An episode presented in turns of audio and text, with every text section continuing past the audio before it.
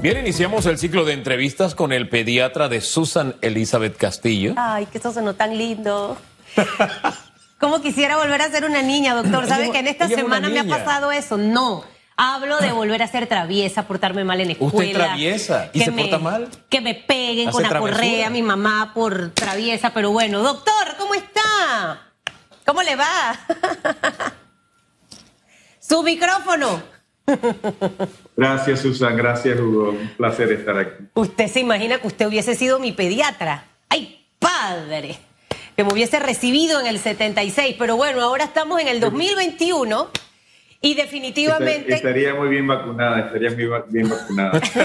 Siempre he vacunas. Oiga, doctor, estuve esta semana conversando con el señor Luis Oliva. Eh, de un programa muy interesante que presentamos el día de ayer sobre todas las dudas para el tema de la inscripción de vacunas y demás. Eh, y conversando fuera de cámara, me, me, hablaba de dos temas que me gustaría esta mañana aprovecharlo para que usted nos pueda dar un poquito de, de luces y docencia sobre este tema. La primera, eh, pacientes con condiciones de salud como lupus, por ejemplo, que es una de las que recuerdo. Eh, ustedes están en ese análisis de que probablemente estas personas tengan que recibir una tercera dosis. De hecho, él nos comentaba acerca de una prueba que están aplicando, no estoy segura si era el Hospital Nacional, de un conteo en donde se están midiendo básicamente los, los niveles eh, de efectividad de, de la vacuna. Y esto está por allí dando vueltas para que usted nos hable de eso. Y lo segundo es aquellos pacientes o aquellas personas que de forma voluntaria, creo que eran unos 2.000, eh, con la CureVac, yo pronuncio mal ese nombre, no sé si es así, doctor, eh, que la recomendación fue vayan a colocarse eh, la vacuna de Pfizer. Para que estas dos cositas no, no las aclare, arranquemos por ahí esta mañana. Gracias, Susan. cuando se hicieron los estudios de eficacia normalmente se excluyen cierto tipo de participantes para poder analizar la información de manera adecuada. Ahí no se tenían suficientes personas con cierto tipo de enfermedades crónicas como la que tú acabas de mencionar. Eh, esas enfermedades, por ejemplo, el lupus, las personas que tienen cáncer, las personas que viven con el virus de inmunodeficiencia humana adquirida, tienen una alteración de su respuesta inmune, ya sea por la enfermedad de fondo o por el tratamiento que reciben. Por ejemplo, hay personas que tienen colitis ulcerativa o tienen artritis reumatoidea, necesitan un tratamiento que suprime su respuesta inmune porque esas son enfermedades autoinmunes donde el sistema está atacando a sus tejidos. En esas personas no había suficientes personas seguidas en los estudios de eficacia y es necesario entonces hacer estudios con ese grupo en particular. ¿Qué estamos haciendo nosotros para saber cómo seguimos con ese grupo? Por un lado, estamos siguiendo la literatura internacional de lo que ocurre en países que han vacunado grandes núcleos de población como Estados Unidos de Norteamérica, Europa e Israel. Y ahí ya sabemos que estas personas, dependiendo, usan de la enfermedad, por ejemplo, los trasplantados, dependiendo del trasplante, casi no responden a dos dosis de la vacuna. Por eso va a ser necesario en estas personas una tercera dosis de la vacuna. Otras personas, dependiendo de la enfermedad que viven, tienen una respuesta de 60%, 70% con dos dosis de la vacuna, razón por la cual hay que poner una tercera dosis de la vacuna. Estamos siguiendo la literatura internacional, la información que se comparte y en Panamá se está iniciando un estudio, en este caso con personas que tienen enfermedades renales crónicas, que también tienen alteración de la respuesta inmune, para saber la seguridad y la efectividad de la vacuna en Panamá, en esa población en particular. Así que sabemos ese grupo en particular muy probablemente va a necesitar una eh, tercera dosis de la vacuna.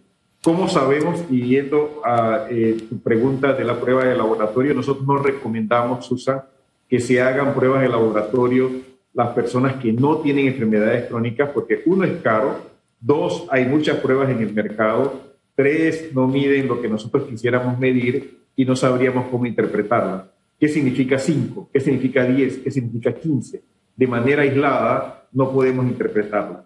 Así que en las personas que tienen enfermedades crónicas usan, ahí sí recomendamos que su médico de cabecera le realice pruebas, que estas pruebas sean seriadas, que siempre sea la misma prueba y que sea una prueba cuantitativa, eso significa cantidad, mide concentración de anticuerpos, o semi-cuantitativa, que nos va a permitir saber si estas personas necesitan una tercera dosis de la vacuna o no. Lo más probable, Susan, sí, eso es lo más probable.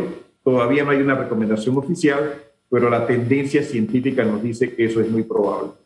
Eh, eso por un lado. El, el CureVac en Panamá fueron aproximadamente 4.000 personas voluntarias. Yo participé con algunos miembros de mi familia. Eh, los datos finales del estudio nos indican que la eficacia fue 48%. Eso eh, no llega al límite inferior que las autoridades regulatorias habían definido que era por lo menos 50%. Sin embargo, si tú tomas la población entre 18 y 60, en ese grupo poblacional la eficacia fue por arriba del 50%, 53% contra COVID de cualquier tipo. Y cuando te vas a los casos más graves, la eficacia de la vacuna fue muy alta. Entonces, hay cierto cierto grado de protección, Susan, pero esas personas necesitan vacunarse. Yo fui a recibir mi primera dosis de vacuna hace dos semanas eh, para eh, poder reforzar eh, esa, diría yo, protección inicial que no llegó al nivel que esperábamos. Y es muy interesante, la parte científica podemos descubrirla fuera, discutirla fuera de cámara, pero es muy interesante por qué creemos que eso pasó, más allá de que le tocó lidiar con variantes que no existían cuando se probaron las otras vacunas, incluyendo algunas variantes suramericanas, incluyendo variantes en Europa, de las cuales de hecho se usan. La única variante original, había una sola variante original en todas las variantes que fueron analizadas para estos datos de eficacia. Así que se enfrentó a un mundo diferente, eh, en un tiempo diferente, en países diferentes a los que se probaron las primeras vacunas que se estudiaron. Pero fíjese que su experiencia nos sirve para ayudar a quienes em, tienen miedo. Usted estuvo en un grupo de estudio de una vacuna que finalmente no logró la eficacia esperada. Y además ya se puso la primera dosis de, una vacuna que sí ha demostrado su eficacia. Y, la pregunta no es un chiste, porque mucha gente esto se lo toma muy en serio y con la seriedad de quienes se toman en serio esto. Este, ya chequeo que no le pusieron el imán, ni en la prueba, ni en la real. Ya chequeo que no tiene el chip. Ya chequeó usted que no es una antena de celular. Por favor, doctor. Son tres cosas. A ver, eh, Hugo, eh, yo tengo 20 un año por lo menos estudiando vacunas, 35 haciendo investigación académica. Creo mucho en la investigación científica. Mi esposa participó, mi hija participó, el esposo de mi hija y mi nieta participaron. Eh, yo comencé en octubre, en cuanto el estudio se abrió en Panamá, yo me puse en línea eh, para mayores de 60 años de edad eh, porque yo quería contribuir solidariamente al desarrollo de una vacuna. Yo he estado, yo he sido investigador muchos años, Después trabajé en el, en el mundo corporativo como director de investigación de vacunas para una compañía y ahora yo quería ser voluntario. He cerrado el círculo de lo que uno puede hacer como un ser humano solidario para intentar desarrollar vacunas y me siento muy contento. De hecho, Hugo, me sentí protegido durante todo el tiempo que no sabía que la vacuna funcionaba o no. De hecho, no sabía en qué grupo estaba. Supe en qué grupo estaba cuando me tocaba vacunarme en San Miguelito y ahí pregunté porque yo quería saber si me vacunaba o no me vacunaba, porque me tocaba por edad. Me dijeron, doctor, usted está en el grupo que le tocó la vacuna experimental. No me puse la vacuna que me tocaba porque yo quería esperar los resultados del estudio, confiaba muchísimo por la tecnología eh, y dije, estoy protegido. Finalmente, eh, cuando el estudio salió y eh, nos enteramos que era inicialmente 47%, ahí pues tuvimos que tomar la decisión de vacunarnos eh, para estar totalmente protegidos. Yo creo en las vacunas, Hugo, se erradicó la viruela, 300 millones de casos en el siglo pasado, eh, no hay poliomielitis en las Américas, no hay eh, rubiola congénita en las Américas, no hay disteria en Panamá, no hay sarampión en Panamá, no hay tétanos neonatal, no tenemos tétanos en los campesinos, y eso se lo debemos a la vacunación, Hugo. Tenemos menos meningitis por neumococo, tenemos menos diarrea por rotavirus. En Panamá la hepatitis A casi desapareció en todos los grupos de edad. De hecho, es un modelo interesante de inmunidad de rebaño en Panamá. La vacuna para hepatitis A se introduce en Panamá en el 2000, a ver, creo que en el 2006 aproximadamente. desaparece la hepatitis A en casi todos los grupos de edad, en más del 80%. Entonces, el papiloma humano, no se han hecho estudios recientemente, pero creo que nosotros tenemos que, podemos potencialmente eliminar el, el cáncer cervicuterino causado por los tipos incluidos en la vacuna en el futuro cercano. Estamos vacunando desde hace 15 años contra el virus de papiloma humano. O sea, tenemos que tener menos cáncer el día de hoy, gracias a la vacuna. Yo sigo convencido de que esto funciona. Cuando mis hijas tenían edad de vacunarse para virus de papiloma humano, las tomé a las dos, las abracé, las acompañé le dije, mami, te estoy vacunando contra el cáncer. Eh, me tomé una foto con ella, con ellas, eh, y pues ellas mismas me preguntan ahora, papá está vacunado para papiloma humano, sí, hija está vacunada para papiloma humano, papá te llegó a vacunar. Bueno, y yo autoricé a Lucas también, doctor. Eh, ya él se puso sus dosis. Es más, yo soy fóbica con estas enfermedades y le dije a mi ginecólogo, yo me la puedo poner. Y me mira y me dice, sí, te pones tres. Te pones tres, dice, te pones tres. Al final el tema de las vacunas, doctor, eh, obviamente ya la edad mía es distinta a la de una niña. Ahí las condiciones son diferentes. No me mire así, yo soy una mujer realista, pragmática, Hugo, y orgullosa de mi edad. Aquí no hay arruga, aquí no hay nada, aquí no hay botox, no hay nada. Así que mire, yo estoy feliz. Deje la intriga. Mire, doctor, anoche mi esposo estaba conmigo, disque viendo la televisión, ¿no? Y yo estaba en mi celular, que él dice que eso va a ser la causa de nuestro divorcio, y de repente me dice, y ahí le puse atención, ¿y si nos convertimos en zombie? Y yo estoy con el y yo, ¿ah? Dice, ¿sabes que me he puesto a pensar? Y esto se lo pregunto, doctor, porque así como Boris, créame que hay gente que también eso le. Y me hizo dudar, tengo que reconocerlo. Lo reconozco. Me dice, mami, tan poco tiempo para desarrollar esas vacunas. Imagínate, seremos los zombies y los únicos que no serán zombies van a ser los no vacunados. Nosotros nos comeremos a los no vacunados y en ese momento me trasladé a The Walking Dead, doctor. Le estoy hablando en serio. En serio, en serio. Eh, y, yo dije, stop, no te voy a escuchar. Y me levanté y me fui. Eh, ¿Sabe? ¿Por qué esta duda de tan rápido y todo lo demás? ¿Qué le podemos decir a la gente, doctor? Sabiendo que una vacuna anteriormente no se desarrollaba con tanta rapidez, pero que las condiciones obviamente nos obligaron a, ¿no? a ver, Susana Elizabeth, eh, hace algunos años no teníamos los celulares que tenemos ahora, que son realmente mini computadoras portátiles, las que cargamos con nosotros, y no tenemos una gran cantidad de tecnologías que nos han ayudado a avanzar. La ciencia de las vacunas de RNA mensajero es sólida. Es una ciencia que se inicia en, en 1960 con la caracterización de los ácidos nucleicos. En 1990 se solidifica cuando se comienzan a hacer estudios en modelos animales, o sea que tenemos 30 años investigando esas vacunas. Posteriormente se usan con COVID, eh, SARS-CoV-1, el primer coronavirus eh, epidémico en el 2002, se comienzan a desarrollar las vacunas. Se fortalece posteriormente cuando tenemos MERS en el 2009 eh, y posteriormente ahora tenemos SARS-CoV-2 en el 2019. O sea que tenemos 17 años de investigación de vacunas para coronavirus eh, que es muy sólida. No nos vamos a convertir en zombies. Les puedo confirmar que sus células en este momento eh, están produciendo RNA mensajero para que sus células produzcan las proteínas que nos hacen funcionar. Nosotros somos una especie de eh, ente químico andante, Susan Elizabeth, funcionamos a través de reacciones químicas que ocurren en nuestras células a través de un mensaje que sale del núcleo de nuestras células donde está nuestro material genético, que mandan un telegrama a nuestros ribosomas, ese telegrama es el RNA mensajero, para producir proteínas.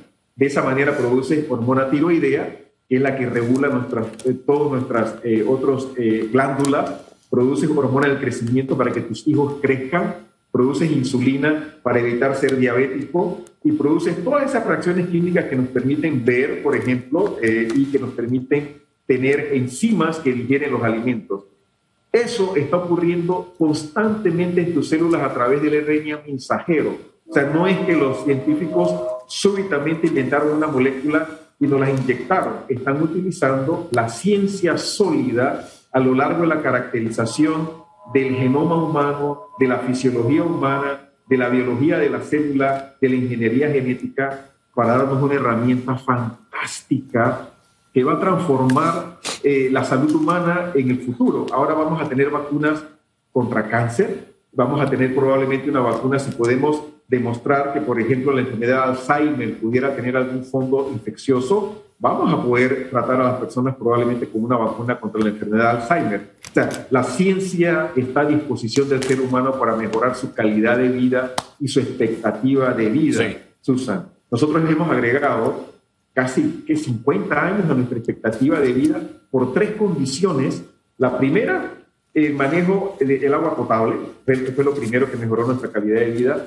Lo segundo, la nutrición, la domesticación de los animales y, los, y, los, y las plantas para poder alimentarnos mejor. Y el tercero, las vacunas. Esas tres herramientas hicieron que dramáticamente cayeran, cayeran las enfermedades infecciosas y ha aumentado nuestra expectativa de vida desde el último siglo en más de 35 años. Así que vivimos más y mejor gracias a esas tres condiciones. Creamos en las vacunas, la ciencia está aquí para ayudarnos, se ha utilizado para algunas cosas terribles, para mejorar algunas armas de destrucción masiva, pero los científicos que eh, trabajan eh, para mejorar la salud humana tienen herramientas poderosísimas. No nos vamos a convertir en zombies, no tenemos mejor internet gracias a las vacunas, no nos están eh, agregando magnetos, nada de eso es real. usemos la vacuna, hay casi 4 mil millones de dosis administradas y se usan son las vacunas más puras que existen.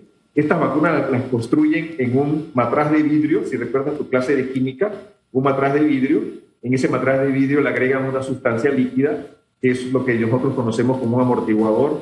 Agregan los componentes de la vacuna, que son los nucleótidos, una enzima que los lee y una plantilla, que es lo que la enzima va a reproducir. Y después de cierto tiempo se ha multiplicado, se limpia, se purifica y es la vacuna más pura que existe el día de hoy porque es totalmente sintética, totalmente reacciones químicas. Es una vacuna que, ¿qué efectos secundarios tenemos, Susan? Reportados. Tenemos dos con la vacuna de RNA mensajero. La anafilaxia, que es una reacción alérgica aguda, severa, que se presenta en algún tipo de personas por razones de, de su sistema inmune hiperactivo tenemos algunos que se están reportando muy raros, eh, eh, miocarditis en, hombres jóvenes, sobre todo después de la segunda dosis, extremadamente raro. Ahí tenemos dos casos a siete casos eh, por 100.000 personas vacunadas, que si tú lo comparas con el riesgo en Panamá, la última vez que yo lo calculé, creo que más recientemente ha disminuido, cuando lo calculamos hace un tiempo era 900 por 100.000. Estás hablando de un riesgo 400 veces superior si te da, que te dé COVID en Panamá a que te pase algo con la vacuna RNA mensajero. Más de cerca de 4 mil millones de dosis de vacunas y casi en efectos secundarios. Doctor, eh, todo lo que nos ha dicho me ha traído a memoria esta semana. Antes del programa le hablaba a Susan de conversaciones que teníamos en un grupo de varones que nos reunimos a hablar de fe, ¿no? Y hay grupos de fe que ven a Satanás detrás de la... Y así lo dicen, Satanás está detrás.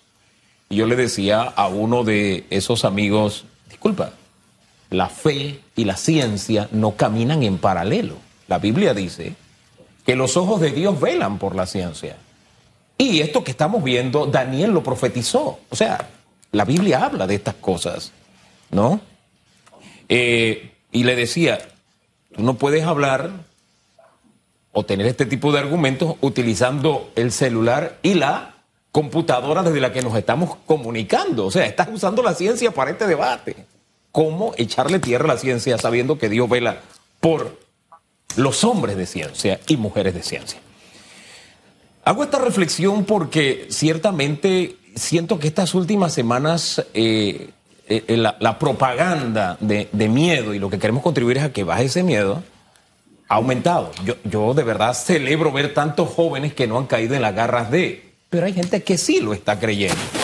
Y Susan mencionó algo, y usted también, habló de los, los, experimentos en el matraz, exacto, y me trasladé a la época en que estaba en el colegio.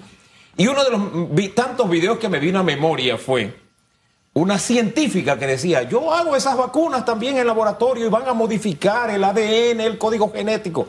Y usted dirá, vuelve el perro y jale el cuero, como decía mi abuela. No, es que como vuelve la misma oleada de, propaganda, yo creo que sería bueno, ya que no hemos hablado de vacunas, sino de, esta política de miedo, para bajar esa, esa tensión, que nos reiterara el tema de si modifica o no el código genético para convertirnos en zombies, como decía Susan, y también que dé una breve explicación de esas dos principales vacunas que se están utilizando, cómo funciona el ARN mensajero y cómo funciona la de adenovirus, para que, y el tiempo que tienen de, de investigación estas dos y de uso de estas dos técnicas, por favor. Gracias, Hugo. Eh, no, no modifican el RNA, eh, no modifican nuestro código genético. No es posible de ninguna manera modificar el código genético. Esto está establecido desde hace décadas. Eh, hay una máxima del principio de cómo la información es conducida y básicamente del núcleo de las células. Si ustedes recuerdan, imagínense en su clase de biología, yo he usado esto en múltiples ocasiones, imagínense una sopa en esa sopa ustedes tienen un huevo eh, y ese huevo eh, ya está hervido y ustedes ahí en ese huevo tienen el DNA incluido y la parte externa del huevo es la membrana de ese núcleo que no permite que nada entre al núcleo. Su material genético en esta sopa biológica está incluida en ese huevo y está protegida dentro de ese huevo. El resto de la sopa, imagínense en el plato, es su célula que tiene múltiples organelos que se encargan de que su célula funcione. Recuerden que somos bloques de células. Y hay un, un organelo en particular que se llama ribosoma, que es una especie de lector de código de barras. ¿Qué sucede con la vacuna, Hugo? La vacuna lo que ha tomado, y esto es importante también, no se está inyectando el virus vivo, no se está inyectando el virus muerto y no se está inyectando ninguna proteína del virus. Se está inyectando lo que sería una secuencia de letras, que es lo que codifica para la proteína S. Y esa secuencia de letras tiene un orden particular que codifica para el antígeno más importante que tiene el virus, que es la llave que el virus usa para entrar a través de la cerradura de nuestras células. De cuando el virus quiere entrar a nuestras células, se acerca a la puerta, mete la llave en, en esa cerradura, le da vuelta y entra. Lo que la vacuna está intentando hacer es bloquear la cerradura para que ese virus no pueda entrar. Entonces, cuando tú tienes esa secuencia de letras, para poder que entre a tu célula, los científicos lo que han hecho, la han incluido dentro de una bolita de grasa para protegerla. De tal manera que cuando a ti te inyectan esas letras dentro de esa gotita de, grasa, esa gotita de grasa se acerca a tu célula, se fusiona con tu, con tu célula e introduce esa secuencia de letras a la sopa. Esa secuencia de letras no puede entrar al huevo. El huevo es impenetrable y ahí es donde está tu material, eh, de tu material genético. Esas letras ahora lo que hacen es, van al lector de código de barra, que es el ribosoma, es como un, es como un email, y ese código de barras lo lee y ahora lo convierte en una proteína. Y tu célula está produciendo la proteína, el RNA mensajero se destruye, se hidroliza, eh, no existe más durante un tiempo, pero ahora tu célula está produciendo la proteína y lo presenta a tu sistema inmune. Tu sistema inmune piensa que se infectó, algo entró, no es normal, déjame destruirlo y tu sistema inmune entonces te protege. Es, es muy sencillo, se basa en conocimiento científico, como yo mencioné, de 60 años de entendimiento de, esta investigación científica. ¿Por qué no puede eh, afectar tu, código genético? Por un lado, las células de tu cuerpo son lo que se llaman células somáticas, son lo que te hacen del tamaño que tienes, del color que tienes, eh, y no es donde están tus células germinales. ¿Dónde están tus células germinales? En la mujer en los ovarios, en los hombres en los testículos, y ahí es donde están tus células germinales. El RNA mensajero no puede llegar ahí no las puede afectar. Por lo tanto, no vas a ser estéril, no lo vas a transmitir a tu descendencia, no va a alterar, no va a alterar eh, tu fertilidad. Entonces, eso es no cierto, es un mito, es incorrecto, no ocurre con las vacunas de RNA mensajero. La vacuna de vector viral es diferente y la, en la vacuna de vector viral, lo que los científicos hicieron fue agarrar un virus que produce resfriado, como es el adenovirus, lo modificaron, le quitaron la capacidad para multiplicarse y en lugar de usar la gotita de grasa, ahora usan un virus que tiene el mensaje dentro del virus, virus muerto, no es un virus que se puede multiplicar, es un acarreador, es como si fuera ahora la persona que te lleva el correo. Ahora eh, esa persona que te lleva el correo es el adenovirus, entra a la célula, libera ese material genético y entonces se produce la vacuna dentro de la célula. Muy seguras las vacunas eh, no, eh, o sea, la frecuencia de eventos secundarios, hay eventos secundarios, nos duele, se nos hincha, se pone rojo. A mí no Hay me pasó nada de eso, doctor. A mí no me... No. Nada, nada. Es más, yo conté aquí que yo lo llamé después del segundo día, no me acuerdo. Ah, ya no me acuerdo, pero yo quería tomarme mi vino y usted me dijo dos copitas y yo dos copitas. Hombre, el héroe le dijo que ella no era humana, porque no había tenido ninguna Mire, pa- no necesito ponerme la vacuna para transformarme y él lo sabe. Él, sabe lo que no tiene que hacer para que me transforme. Hay que Doctor, vacunarse. Gracias. Hay que verdad. vacunarse, 900 y pico mil vacunas, así que esto, ¡puf! Sí. Eh, a la velocidad que vamos, Susan y Hugo, si nos entregan las vacunas, nosotros hemos calculado que para la cuarta semana de octubre Qué bueno. vamos a estar en 5.1, 5.2 millones de dosis. Qué bueno. Y nos van a faltar pocas para llegar a los 6 millones, que es nuestra meta. Entonces Qué en bueno. diciembre vamos a hacer este baile, doctor, mire. Uh, uh, uh, uh, uh, uh, uh. Uh, uh, uh, uh. Aprenda, Hugo, que usted no tiene swing. Uh, uh, uh, uh, uh. Chao, doctor. Felicidades, hasta luego, un placer.